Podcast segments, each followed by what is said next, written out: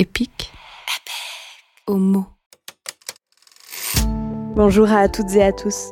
Pour ce mois de février, je vous propose de vous plonger dans le monde de l'enfance par les mots de Marie Louritz et de sa nouvelle Si le dragon, juste parue aux éditions Minicry. Si le dragon, c'est l'histoire de Théa, enfant séropositive, née de parents séropositifs. C'est l'histoire de sa différence avec les autres enfants, son isolement dans de petits gestes, ceux de son enseignante à la vue de son sang. C'est l'histoire aussi d'une maladie, celle que l'on ne veut pas révéler, celle qu'il faut taire entre médicaments, silence et absence. Si le dragon, c'est surtout une voix, la voix de Théa, 5 ans. Parce que l'enfant est celui que l'on écoute peu, Marie-Lou Ritz lui dédie sa nouvelle entière. Alors, dans la tête de celles et ceux qui la lisent, se glisse la voix de Théa, sa grammaire et son imaginaire. Grâce à cette nouvelle, on a discuté de fables en explication de la réalité. On a parlé de pudeur, de travail social et d'écriture pour regarder, de place à faire. Il y a aussi eu de nombreux trains, un cocon et des hurluberlus. Je suis Sarah Beningoff, vous êtes sur le podcast d'Epic Magazine qui donne à entendre les écritures romandes comme jamais vous ne les avez imaginées. Bienvenue dans Epic Homo.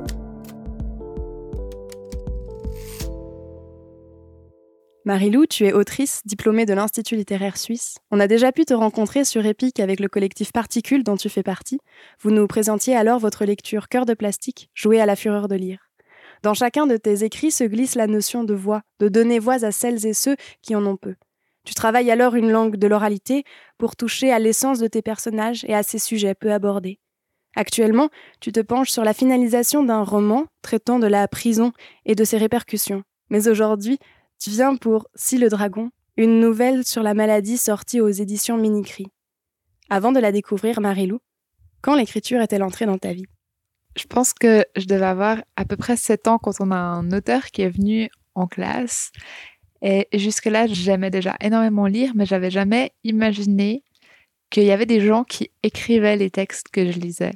Ça a été un peu une découverte et du coup, je suis rentrée à la maison en disant euh, je vais devenir écrivain. Et mes parents, qui sont très très sages, m'ont dit D'accord, peut-être que tu pourrais écrire. Et en fait, je l'ai pris très très sérieusement. Et du coup, pendant des années, j'ai réécrit un peu la même histoire, qui n'est pas du tout ce que je fais en ce moment. Mais c'est vraiment le fait d'avoir eu ce déclic de se dire j'aimerais devenir écrivain et d'avoir quelqu'un qui m'a dit mais être écrivain, c'est écrire avant tout. Et du coup, d'oser me lancer sans me poser de questions du tout, juste en me disant que c'était un truc à faire. Et aujourd'hui, quelle place elle a dans ta vie? Alors, elle a un rôle assez essentiel et en même temps parfois difficile à donner. Quand j'étais à l'Institut littéraire, c'était quand même beaucoup plus simple ça faisait partie de qui j'étais de dire je suis étudiante en création littéraire. Et du coup, j'écrivais énormément et j'avais le temps pour ça parce que c'était donné. Maintenant, ça allait un peu moins parce que je fais un autre cursus plutôt dans le travail social.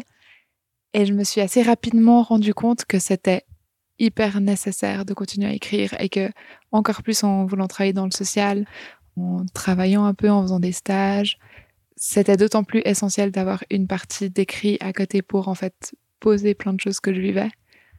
Et du coup, je dirais une place essentielle et en même temps une place à faire et à apprendre. On est en ce moment dans le chalet de tes grands-parents, dans une pièce boisée avec des livres à portée de main, la montagne pas loin. As-tu déjà écrit ici? Oui, un peu forcé. C'est un endroit où je passe beaucoup de mes vacances d'hiver. Ça a souvent été un moment où il y avait des délais peu de temps après. Du coup, j'ai souvent écrit ici, dans la salle commune, avec mes cousins à côté qui dessinent, qui tout d'un coup veulent faire un jeu, avec euh, mes frères qui lisent ou qui font leur propre création à côté. Donc, j'ai écrit ici, mais dans une atmosphère très détendue et propice plus à l'inspiration que vraiment au moment de création, je crois. Et habituellement, où est-ce que tu écris? Alors, il y a plusieurs lieux. Il y a forcément chez moi, en ce moment, c'est surtout dans notre salon qui s'est un peu transformé en atelier entre mon mari qui répète ses cours, moi qui écris euh, à la table ou qui relis mes textes couché dans un hamac coloré ou des fois dans mon bureau qui est un espèce de petit bureau rempli de mille objets un peu partout autour où je peux m'appuyer dessus comme une espèce de cocon euh, recréé pour savoir que je suis dans quelque chose où je suis à l'aise. Et sinon, j'écris énormément dans le train aussi. Ça, c'est plutôt les moments de stress où il faut absolument que j'avance, où, je suis dans le projet et où j'ai pas envie de le lâcher et que chaque moment où je suis pas avec est presque un peu du moment perdu. Là, je peux écrire énormément dans le train aussi. Et sur chacune de ces tables de travail, qu'est-ce qu'on peut retrouver? Forcément mon ordinateur, vu que je sais pas du tout écrire à la main. Ça signifie aussi sa four qui est dans une espèce de faux cuir qui commence à se déchirer complètement. C'est un peu la catastrophe. C'est avant tout cet ordinateur. C'est un peu la seule constante en fait. Et puis quand même facilement le fait d'avoir des gens pas loin.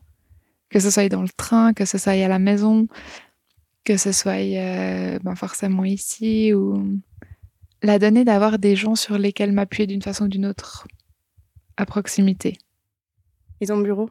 T'as dit qu'il y avait plein d'objets partout. Tu pourrais nous le décrire? Alors mon bureau, c'est deux bureaux. Un espèce de vieux secrétaire qui de base était censé être mon bureau et qui assez rapidement est devenu trop petit. C'est plein de petits bibelots, des choses que j'ai reçues. J'ai travaillé à un moment donné, il y a très peu de temps, dans un magasin de deuxième main et où forcément chaque objet a l'air d'avoir une histoire. Alors on ramène des tasses, on ramène euh, un morbier qui marche pas, mais qui sinon risquerait de passer à la poubelle, donc ça serait quand même dommage. Forcément, il y a des livres. Ma maman était libraire jeunesse et elle recevait beaucoup d'épreuves non corrigées. Tout ce qui était un peu fantaisie, ça l'intéressait pas trop, donc c'était moi qui faisais office de première lectrice. Du coup, il se trouve dans mon bureau. Il y a beaucoup de carnets plus ou moins vides. Il y a plein de classeurs aussi qui contiennent un peu toutes les choses que je n'arrive pas à acheter. Il y a beaucoup de couleurs, il y a beaucoup de bois, des grandes poutres sur le côté qui font office de bibliothèque beaucoup de petites babioles de souvenirs de vacances, de trucs que j'ai reçus à des anniversaires, de photos d'un peu plein de moments, de gens de ma famille ou d'amis, de petites fées, de guirlandes, un peu une espèce de cocon bizarre. Un nid en fait, fait de plein de ces petits objets qu'on va chercher pour essayer de rendre le truc tout doux. Et d'ailleurs, comment se passe ton processus d'écriture? Est-ce que tu as des rituels qui entourent ta pratique et tes temps de travail? Là aussi, c'est très variable et ça va dépendre de à quel point je suis dans le projet, à quel point il faut que j'avance. Si je suis dans un moment où j'ai l'impression d'avoir le temps, il va falloir que je me dise que j'ai vraiment une après-midi entière et je vais un peu tourner autour du moment où je vais vraiment me jeter dans l'écriture, où je vais me faire un café, me faire un thé, éviter encore un peu, regarder une femme aimée, les gentiment à un moment donné me dire non mais cette fois il faut te lancer. Et à l'inverse, il y a des moments où c'est l'urgence et où justement ça va être, même si j'ai 15 minutes dans un train, ben, je vais ouvrir mon ordinateur et je continue et je lâche pas. Donc c'est assez variable selon la façon dont j'ai réussi à me lancer, à accrocher et surtout à savoir si je suis attendue ou pas.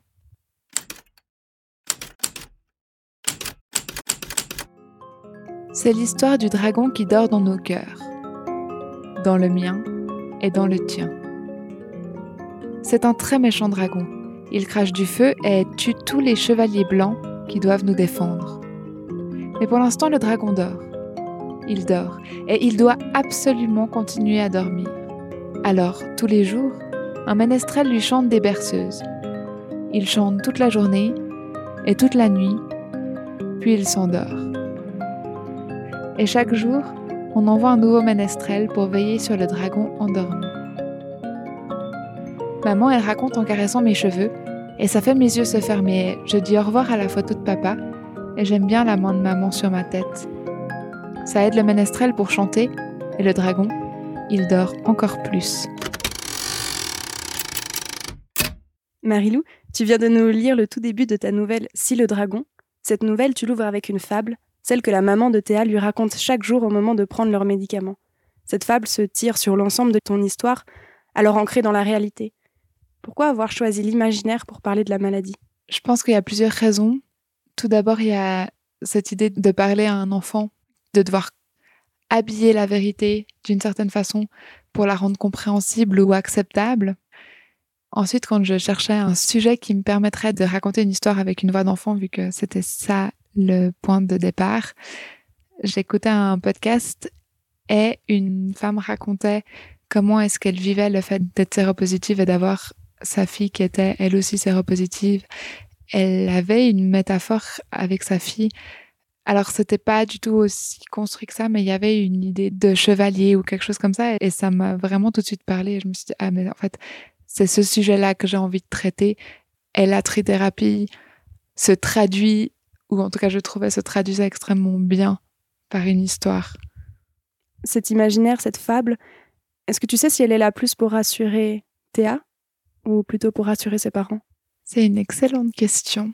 J'imagine que les parents essayent de rassurer Théa, mais en fait, ils essaient de la rassurer pour se rassurer eux-mêmes sur leur façon d'être avec elle.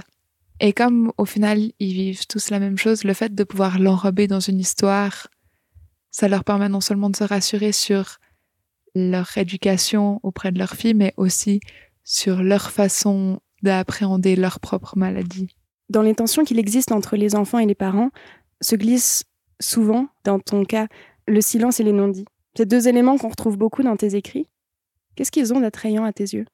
Dans une démarche comme celle de faire parler un enfant, c'est souvent intéressant parce que le lecteur peut comprendre des choses que l'enfant ne saisit pas complètement ou pas de la même façon et pas aussi entièrement que le lecteur. Et ces non-dits et ces silences, déjà, ils prennent une place énorme. Et en plus, ils peuvent être interprétés par le lecteur d'une façon que le protagoniste principal lui-même ne comprend pas alors qu'il les vit et qu'il les exprime. Cette espèce de traduction et de double lecture je trouve qu'elle est très intéressante et que c'est peut-être aussi là que se joue une part d'innocence ou une part de ce qui fait qu'un enfant peut rester un enfant et que tant qu'il y a des choses qu'il saisit pas complètement, ben c'est ce qui fait aussi qu'il est un enfant. Le silence dans ta nouvelle, il est pluriel.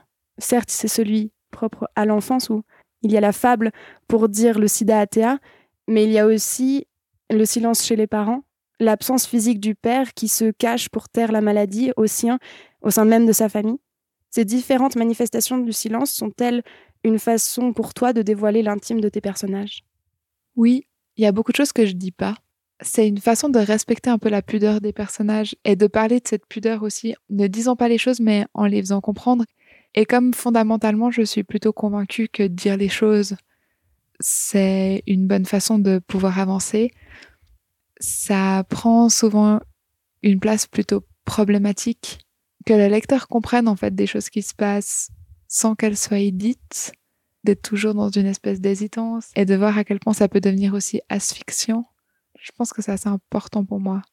Avec le silence vient l'ignorance, celle du monde extérieur, celle de la maîtresse de Théa, Madame Rapon, celle aussi de Théa. Est-ce important pour toi d'écrire sur ces silences riches de conséquences et ainsi d'offrir des histoires et des vies à des sujets que l'on discute peu? Alors c'est sûr que ça part souvent d'un sujet qui me tient à cœur, parce qu'au moment où il entre dans ma vie, je me rends compte que j'y pensais pas et que je me rendais pas compte que ça existait. C'est le cas quand j'entends cette femme qui parle de ce que peut représenter la séropositivité encore à notre époque. Et je pense que ça va plus loin aussi dans cette idée de devenir professionnel dans le travail social. C'est aussi d'être avec et de regarder du côté de ceux qu'on regarde moins du coup, en allant plus loin dans l'écriture, de donner la voix à ceux qu'on n'a pas l'habitude d'écouter. Ça parle de sujets, mais aussi, d'une certaine façon, si je choisis de faire parler des enfants, c'est aussi parce que c'est ceux qu'on écoute moins. L'enfant, étymologiquement, c'est celui qui ne parle pas. Donc, quelque part, celui, en tout cas, qu'on n'écoute pas. Ouais, il y a vraiment cette dimension de faire parler l'enfant qu'on n'écoute pas et faire parler des sujets qu'on préfère facilement éviter ou oublié Pour revenir aux prémices de Si le Dragon, tu te souviens du moment où sa première idée t'est venue? C'était vraiment en écoutant ce podcast. Je savais que je devais faire un texte où j'allais faire parler un enfant.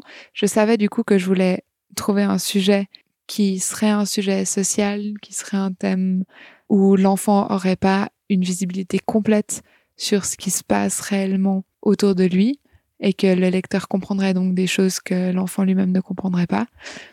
Est-ce que tu te souviens du moment où tu as découvert ce podcast, le moment où tu l'as écouté? Je me vois très très clairement en train de faire la vaisselle devant notre petit évier avec un espèce de vieux néon. Je me vois tout à fait de nuit avec juste ce néon qui éclaire en train de me dire que j'avais enfin trouvé. J'ai lu que le processus de création de Si le Dragon avait été différent de tes habitudes puisque Edwige des éditions Minicrit en a fait la commande. Comment s'est déroulée son écriture? C'est drôle parce que ça me paraît loin et proche à la fois.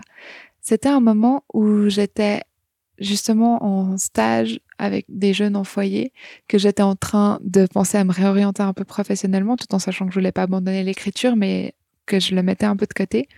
Et tout d'un coup, il y avait ce projet. Je savais que Edwige voulait qu'on fasse quelque chose avec une voix d'enfant et que j'avais un certain temps pour le faire, mais qu'il allait falloir avancer. Et du coup, je me souviens de beaucoup d'excitation, beaucoup de d'envie et surtout cette recherche d'un sujet qui a pris du temps. Une fois que j'y étais, je dirais que ça a été assez vite, mais du coup, je ne me vois plus vraiment en train de l'écrire. Mais je pense que c'était dans le train, que du coup, c'était un peu par fragments, c'était des petits bouts dès que un peu de temps. Il y a vraiment eu un moment donné où j'avais une première version que j'envoyais à Edwige qui m'a proposé de la faire relire aussi aux autres membres de Particules qui m'ont donné plein de conseils et que du coup, il y a eu un retravail avec ces conseils-là. Quelle étape de ce processus de création as-tu préféré Me plonger dans l'écriture d'une voix d'enfant est quelque chose que j'aime toujours énormément. Parce que même quand je traite des sujets graves, c'est des moments où je replonge un peu dans cette époque-là et où je vais immanquablement puiser dans des souvenirs qui sont pas forcément toujours agréables, mais il y a vraiment une espèce de de voyage et de navigation entre des choses que j'observe chez les enfants qui m'entourent, des choses que j'ai pu vivre, des souvenirs en lien avec des moments de famille, des moments avec des camarades. Et c'est un espèce de voyage qui me plaît toujours énormément. Donc forcément, ça, fait partie des choses que j'ai beaucoup aimées et qui font aussi que quand euh, Edwige m'a proposé d'écrire un texte avec une voix d'enfant, j'ai pas réfléchi deux secondes et j'ai dit oui. Et au contraire, est-ce qu'il y en a eu des plus compliqués?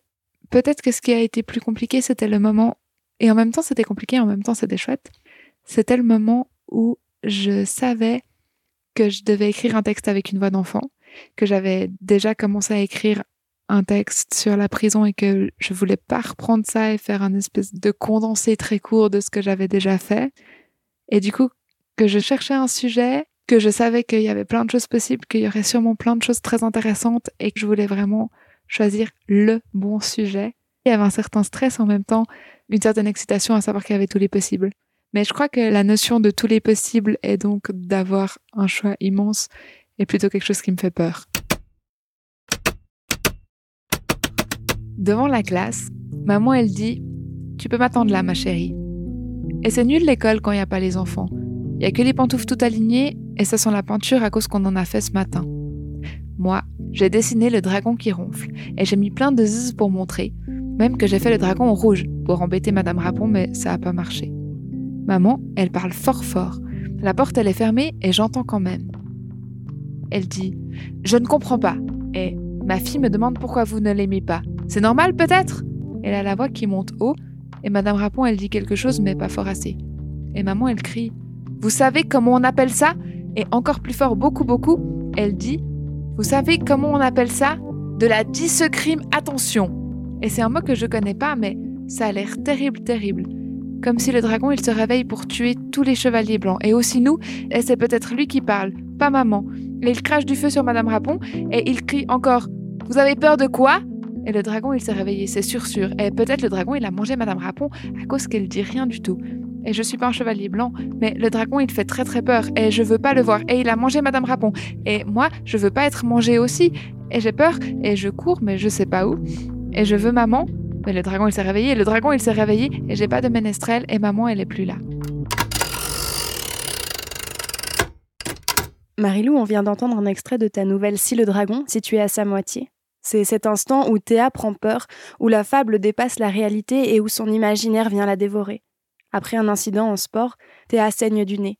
Madame Rapon, sa maîtresse, éloigne alors ses camarades, les empêchant de lui venir en aide. Laissée seule, Théa ne comprend pas. Sa mère alors réagit et vient à la rencontre de l'institutrice. La particularité de ta nouvelle, c'est bien son point de vue. Du début à la fin, on est dans la tête de Théa, et on entend la voix de Théa. Pourquoi avoir choisi de raconter cette histoire par le regard et la voix de Théa? Forcément, l'idée de la voix de l'enfant était un but de base. Ensuite, j'avais déjà beaucoup travaillé sur la voix d'un petit garçon. Et du coup, j'avais envie d'une petite fille pour changer, pour aller dans autre chose et aussi pour légitimer le fait que ça serait une voix d'enfant, mais que ça serait pas exactement la même voix que celle que j'avais déjà longuement, longuement travaillée.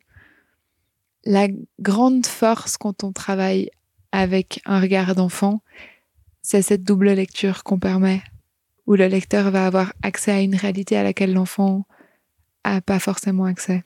Concrètement, comment est-ce que tu as travaillé cette voix Sur quoi tu t'es appuyé pour nous plonger ainsi dans ses pensées? Alors, je pense qu'il faut quand même que je revienne sur comment j'avais travaillé la voix de ce petit garçon où ça a été le fruit d'énormément de textes. À un moment donné, quand j'étais encore à l'Institut littéraire, on avait beaucoup d'ateliers d'écriture et à peu près à tous les ateliers d'écriture, j'écrivais des textes avec des voix d'enfants. Donc, au bout d'un moment, il y a une certaine voix qui s'est dégagée. En parallèle, j'ai aussi fait mon travail de bachelor, la partie théorique sur comment faire parler un enfant j'en étais un peu arrivée à la conclusion que on devait trouver une voix d'enfant pour chaque projet et qu'il fallait trouver la voix de son enfant et du coup là il fallait trouver une voix d'un nouvel enfant. C'est clair que j'avais beaucoup d'automatisme en ayant tenu la voix de ce petit garçon sur la longueur. Donc il y a des choses où j'ai juste cherché à faire autre chose. Là où la voix de, il s'appelle Noah, donc de Noah avait jamais de points, j'en ai quand même mis quelques-uns à Théa certaines tournures de phrases qui devenaient des automatismes, j'essayais de les traduire autrement ou de les transformer. C'est souvent de la grammaire un peu tronquée, des eh, eh, eh de ces histoires qu'on raconte et qui s'arrêtent pas. Ce qui est intéressant aussi avec ces voix-là, c'est que c'est souvent des chemins où moi-même je sais pas exactement où je vais. J'ai cette image des enfants qui vont parler de quelque chose et ça va les faire penser à autre chose, qui va les faire penser à autre chose. Et des fois, le fil est difficile à suivre, voire même impossible, mais c'est une couche de plein de petites choses qui donnent au final tout un univers. Il fallait juste suivre un peu d'autres fils et aller voir d'autres couches. Ça pouvait m'emmener à autre chose, de créer aussi l'univers autour un peu différent. Comment? Vraiment, toi, tu ressens l'écriture? Est-ce qu'il y a une différence entre écrire une voix d'adulte et écrire une voix d'enfant? J'ai l'impression que ça coule plus facilement quand je prends un enfant, dans le sens où justement je peux suivre des fils qui n'ont aucun sens. Je papillonne beaucoup plus Là, en ce moment, je travaille beaucoup sur une voie d'ado et où on est dans quelque chose de complètement inverse parce que là où quand je fais parler des enfants, souvent il n'y a pas de censure. Et c'est vraiment, ça glisse d'une pensée à une autre et ça va dans tous les sens. Elle, elle est dans un espèce de contrôle et où même si je suis ses pensées, il y a des points à des endroits où la phrase n'est pas terminée parce qu'il y a vraiment la recherche d'être dans le juste et vraiment cette recherche de soi où quand je fais parler des enfants, ça coule tout seul et toutes ces questions-là se posent pas encore en fait. Et du coup, comme les questions se posent pas, ben ça vient tout seul. Cette voix d'enfant dont tu parles, c'est avant tout une voix orale et pensée. Quelle place a l'oralité dans ton écriture? Dans les récits en jeu, elle a forcément une très grande place. J'essaye de réfléchir à aussi tous ces moments où, au final, on commence une phrase mais qu'on n'en finit pas. Et je pense que cette espèce de cheminement de comment poser les mots quand on parle, quand je suis dans un récit en jeu, je vais essayer de retranscrire ça. Et est-ce que tu utilises la relecture à voix haute pour travailler? Clairement pas assez. D'autant plus que vraiment avec ces voix d'enfant, ce qui est assez drôle, c'est que même quand c'est des pensées, c'est très oral et très parlé, et qu'en même temps, c'est très difficile à lire. Ça doit être entendu dans la tête, je crois. Est-ce que dans ces moments d'écriture, tu penses aux personnes qui te liront? Forcément, dans le sens où si je choisis des sujets qui sont importants pour moi, des sujets plutôt sociaux, des sujets où il y a des choses que, de façon sous-jacente, j'ai envie de porter à l'attention de celui qui me lira. Alors oui, il y a d'un côté cette volonté de me dire j'ai envie de pouvoir faire penser à ces choses-là. D'un autre côté, il y a quelque chose aussi où je sais que je vais être lu en particulier par des gens qui me connaissent. Et je sais aussi qu'il y a plein de choses qui m'appartiennent mais aussi parce que je suis intimement persuadée que on touche le plus à l'universel des fois quand on est le plus proche des tout petits détails qui font le sel et où du coup chacun traduit par son propre vécu. Et est-ce que tu sais pour qui tu écris? Pour tous ceux qui auront la gentillesse de me lire. j'ai envie de dire. Et je pense que c'est assez ça. Je pense que comme j'ai envie de parler de certains sujets, de poser certaines questions, ben j'ai envie d'avoir des gens que ça questionne donc, tous ceux qui auront envie d'ouvrir ce que j'ai écrit. Pour finir, quel est ton mot préféré? C'est crépuscule. Il y avait l'idée qu'il y avait le mot crêpe dedans. C'est vrai que c'est très sympa. Et je crois que les mots en hul me plaisent beaucoup. J'aime beaucoup hurluberlu aussi. Et le mot que tu orthographies systématiquement faux? J'ai un gros problème avec le verbe avoir au subjonctif à la troisième personne du singulier. Je ne sais jamais si c'est un T ou un E à la fin. Et même là, je ne sais pas. Je dois à chaque fois vérifier. À chaque fois, je me dis que je m'en souviendrai. Et à chaque fois, je ne m'en souviens pas. C'était l'épisode 15 d'Epic Homo, le podcast d'Epic Magazine qui donne à entendre les écritures romandes. Retrouvez-nous sur notre site internet www.epic-magazine.ch chaque deuxième jeudi du mois, ainsi que sur Facebook et Instagram. Vous trouverez tous les liens dans la description. Cet épisode a été monté par Alice Randegger. La création sonore est de Jean Jaille. J'étais à l'interview. Si vous avez apprécié cet entretien, soutenez-nous en donnant plein d'étoiles à ce podcast et en en parlant autour de vous. Vous pouvez aussi faire un tour sur notre page Tipeee, de quoi nous aider à développer nos projets en tout genre, dont ce podcast en recherche de matériel. On se retrouve dans un mois.